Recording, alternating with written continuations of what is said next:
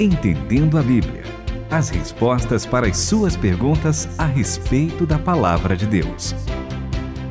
Estamos aqui juntos porque nós queremos compreender aquilo que está em todos os livros da Bíblia, inclusive aqueles livros, ou melhor, aquele livro que não cita o nome de Deus. Oh. Uau, mas isso está na Bíblia Sagrada? Está na Bíblia Sagrada, tem um livro que não cita o nome de Deus, professor Itamir. Que mas não que vamos é falar ainda. Agora um grande abraço para os nossos ouvintes, aqueles Ah, tá que nos bom. Então acompanham. tá. Você Primeiramente, tá um abraço para vocês. ouvindo aí. É isso aí, né, Renata? É verdade. Espero que mentalmente você já esteja pensando qual é esse livro e respondendo na sua cabeça. Porém, ele aponta Então, quem está fazendo a muito. pergunta agora somos nós para os ouvintes. Exato.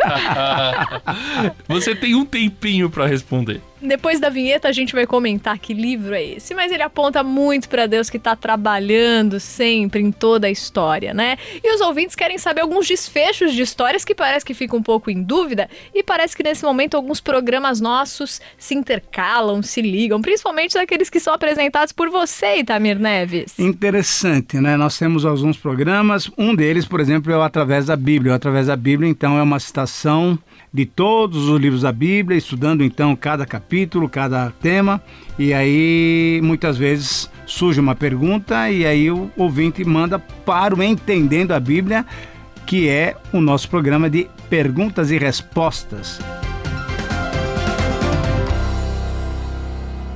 Agora, tem uma pessoa lá de Santo André que fez uma pergunta. Qual é a pergunta, Renata?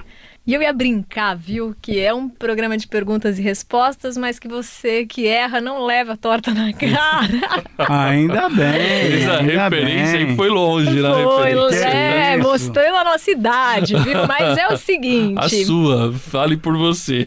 Qual bem, que é a pergunta, Renata? Eu sou a mais nova daqui. Uma vez que eu falo minha idade, piorou pra vocês. porque- Olha aí, o Rafael de Santo André ouviu um estudo seu, Itamir, no Através da Bíblia, sobre o livro de Esther, que ele foi escrito no período de libertação. E ele quer saber se as pessoas do Reino do Norte deixaram de existir, se elas morreram, ou se elas habitaram outras regiões, mas como judeus ainda, sem ser um reino, mas com a sua identidade preservada. Olha, uma boa pergunta e bem interessante, porque, de fato, primeiramente, o livro de Esther é um livro pós-exílico. O que quer dizer isso?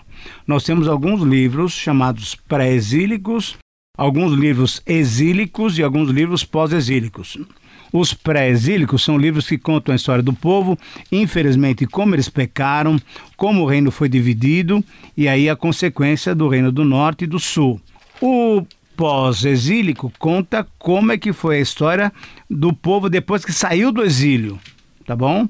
Voltou. Só que nessa saída do exílio, nessa divisão do reino, ficou o reino do norte para cima, o reino do sul para baixo, e a partir daí o que aconteceu foi o seguinte: o reino do norte começou a adorar a Deus em dois santuários que eles mesmos fizeram, que não era o santuário lá em Jerusalém, que era a casa que Deus tem aceito, que o senhor Davi deu muita oferta, porque não foi ele que construiu, foi Salomão, e a partir daí então o que aconteceu foi exatamente isso. O Reino do Norte, em 722 a.C., por favor, anote essa data, foi trucidado pela Assíria, pelo Império Assírio. Eles invadiram Samaria. Isso que eu queria perguntar, o senhor acabou dando um spoiler. Ah, então tá Qual- bom. Porque uma dica pra gente saber o que aconteceu com o Reino do Norte é qual o nome da capital do Reino do Norte que foi construída pelo rei Honri.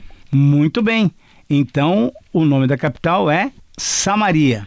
Ó, eu acho Cidade que tem, al- de Samaria. tem algum nome que depois a gente vê no Novo Testamento que vem dessa capital e dá uma dica do que aconteceu com esse povo. Eram os samaritanos, Bom. que não eram muito chegados aos judeus, nem os judeus chegados a eles. Na verdade, havia um certo, um certo conflito entre esses dois povos. Por quê? Porque o Reino do Norte foi invadido pela Síria e não aí a pergunta que ele que o Rafael faz é se eles morreram. Não, logicamente alguns morreram na entrada do Império Assírio, mas vários ficaram lá e os assírios muito malandramente fizeram o seguinte: pegaram povos de outras nações que eles tinham dominado e próprios assírios e vieram para o Reino do Norte e habitaram lá. E fizeram com que houvesse uma fusão de povos. Isso, eu queria até ler aqui, quer ler? segundo Reis 17, Boa, boa, a boa, partir boa. do versículo 24. Depois disso, o rei da Síria, depois que ele expulsou Exato. os israelitas, inclusive diz aqui que foi o Senhor quem expulsou Israel da sua presença. Então o rei da Síria trouxe gente da Babilônia, de Cuta, Isso, de isso, Ava, isso. de Ramate e de Sefarvaim e a fez habitar nas cidades de Samaria em lugar dos israelitas e eles tomaram posse de Samaria e habitaram nas suas cidades. Quando começaram a morar ali, não temeram o Senhor e este enviou leões que mataram alguns deles. Então foi informado ao rei da Síria, o povo É que levaste para morar nas cidades de Samaria não conhece a lei do Deus da terra. Por isso ele enviou leões que o matam, porque não conhecem a lei do Deus da terra. Então o rei da Síria mandou dizer: Levai um dos sacerdotes que trouxestes de lá, para que vá morar ali e lhes ensine a lei do Deus da terra. Veio um dos sacerdotes que eles haviam levado de Samaria, ele morou em Betel e lhes ensinou como deviam temer o Senhor. Mas cada nação fazia o seu próprio Deus e o punha nos templos dos montes que os samaritanos haviam feito, cada nação nas cidades que habitava. E aí no 32 diz: eles temiam o Senhor, no 33, temiam o Senhor, mas também cultuavam seus próprios deuses. Ora, dentro disso, o que, que aconteceu? Eles foram aniquilados como um povo santo, como um povo de origem abraâmica, eles foram misturados com outros povos. Muito bem. O que aconteceu foi o seguinte: passados 136 anos, novamente Deus teve que punir o seu povo, mas aí agora o reino do sul, e mandando-os por exílio lá na Babilônia. Quando eles voltaram, depois de 70 anos, conforme a profecia de Jeremias, eles voltaram para reconstruir o templo, para voltar a adorar o Senhor no templo em Jerusalém. Só que os samaritanos então quiseram ajudá-los. E aí os judeus não quiseram que eles ajudassem, por quê? Porque eles tinham, agora era um povo misturado com vários gentios.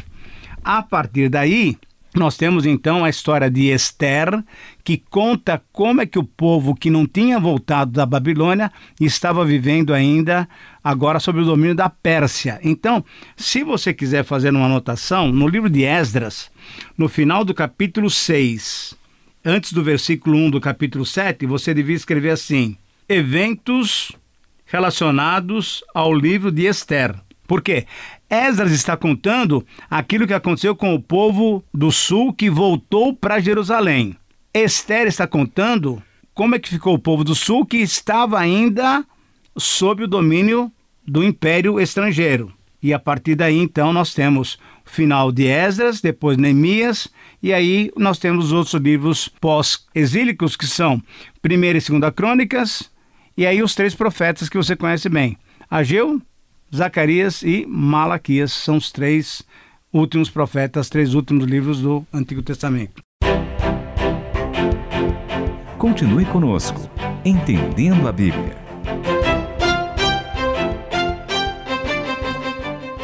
E os judeus tinham tanto problema com esse pessoal do Reino do Norte que se misturou com outras culturas que até Jesus teve que usar uma parábola para mostrar um samaritano como aquele que agiu de maneira correta para com o seu próximo, né?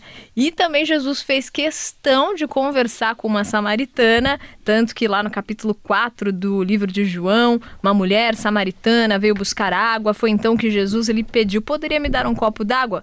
Seus discípulos tinham ido para a cidade e, na época, os judeus se recusavam a falar com os samaritanos. E aí, mais adiante, ela faz a pergunta para o Senhor, né? Senhor, vejo que é profeta, então me tire uma dúvida. Os nossos antepassados adoraram a Deus nesse monte, mas vocês, judeus, insistem que Jerusalém é o único lugar para adorar. Quem está certo? E o Senhor Jesus então diz que a maneira certa de nós adorarmos a Deus não é nem no Reino do Norte, nem no Reino do Sul, nem na nossa igreja, nem aqui no Brasil, nem na Rússia, nem nos Estados Unidos, nem nada. O importante para adorar a Deus é que nós o adoremos em espírito e em verdade. Isso sim, em qualquer lugar, nosso louvor, nossa adoração deve subir aos céus dos céus para contemplar, para exaltar o nome do nosso Deus. Então, mas uma coisa só para acertar aqui é que o, a cultura do, do povo do Reino do Norte que ficou lá no, na região de Samaria e nas cidades se tornou a cultura dos samaritanos, que inclusive era rejeitada pelos judeus por ser uma cultura misturada. E os samaritanos existem até hoje. E até sim, hoje eles é, têm a, a, sua adoração no Monte Gerizim, que está lá no Estado de Israel. Então os samaritanos são reconhecidos como uma religião dentro do Estado de Israel, hoje com muito mais mistura, porque passaram também pelo domínio islâmico. Então, mas existe até hoje lá uma seita dos samaritanos. Agora, as tribos do norte que foram dispersas, alguns mantiveram a sua cultura, não é, professor Itamir? Sim. E, e aí é por isso que Deus fala em diversos profetas do remanescente de Israel Exatamente. que permanece fiel e será trazido de volta. E o que a gente tem que lembrar é o seguinte, por exemplo, em Tiago ou Pedro também, quando eles dedicam suas cartas, eles escrevem as doze tribos. Isso é, significava que, embora sendo judeus do sul, eles ainda consideravam que havia judeus do norte que ainda preservavam a sua adoração a Deus, o único Deus, a Deus Jeová.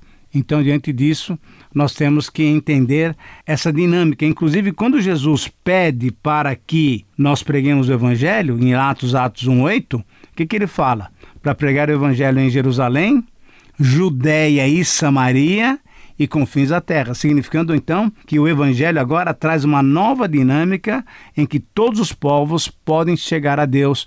E aquela divisão que havia entre judeus e gentios Efésios diz que Jesus veio e quebrou a barreira que existia, fazendo com que os dois povos se unissem, formando a família de Deus. Que coisa linda e que gostoso foi estudar aqui junto com vocês. Lembrar mais uma vez que a gente pode olhar o exterior, mas o Senhor vê o que está no nosso coração e a adoração que lhe agrada é né? Em espírito e em verdade. Espero que esse programa tenha te motivado a adorar assim dessa forma. Continue mandando perguntas, sempre nos ajudam demais. Participe pelo WhatsApp 11 974 181 456, pelo e-mail ouvinte arroba transmundial.com.br.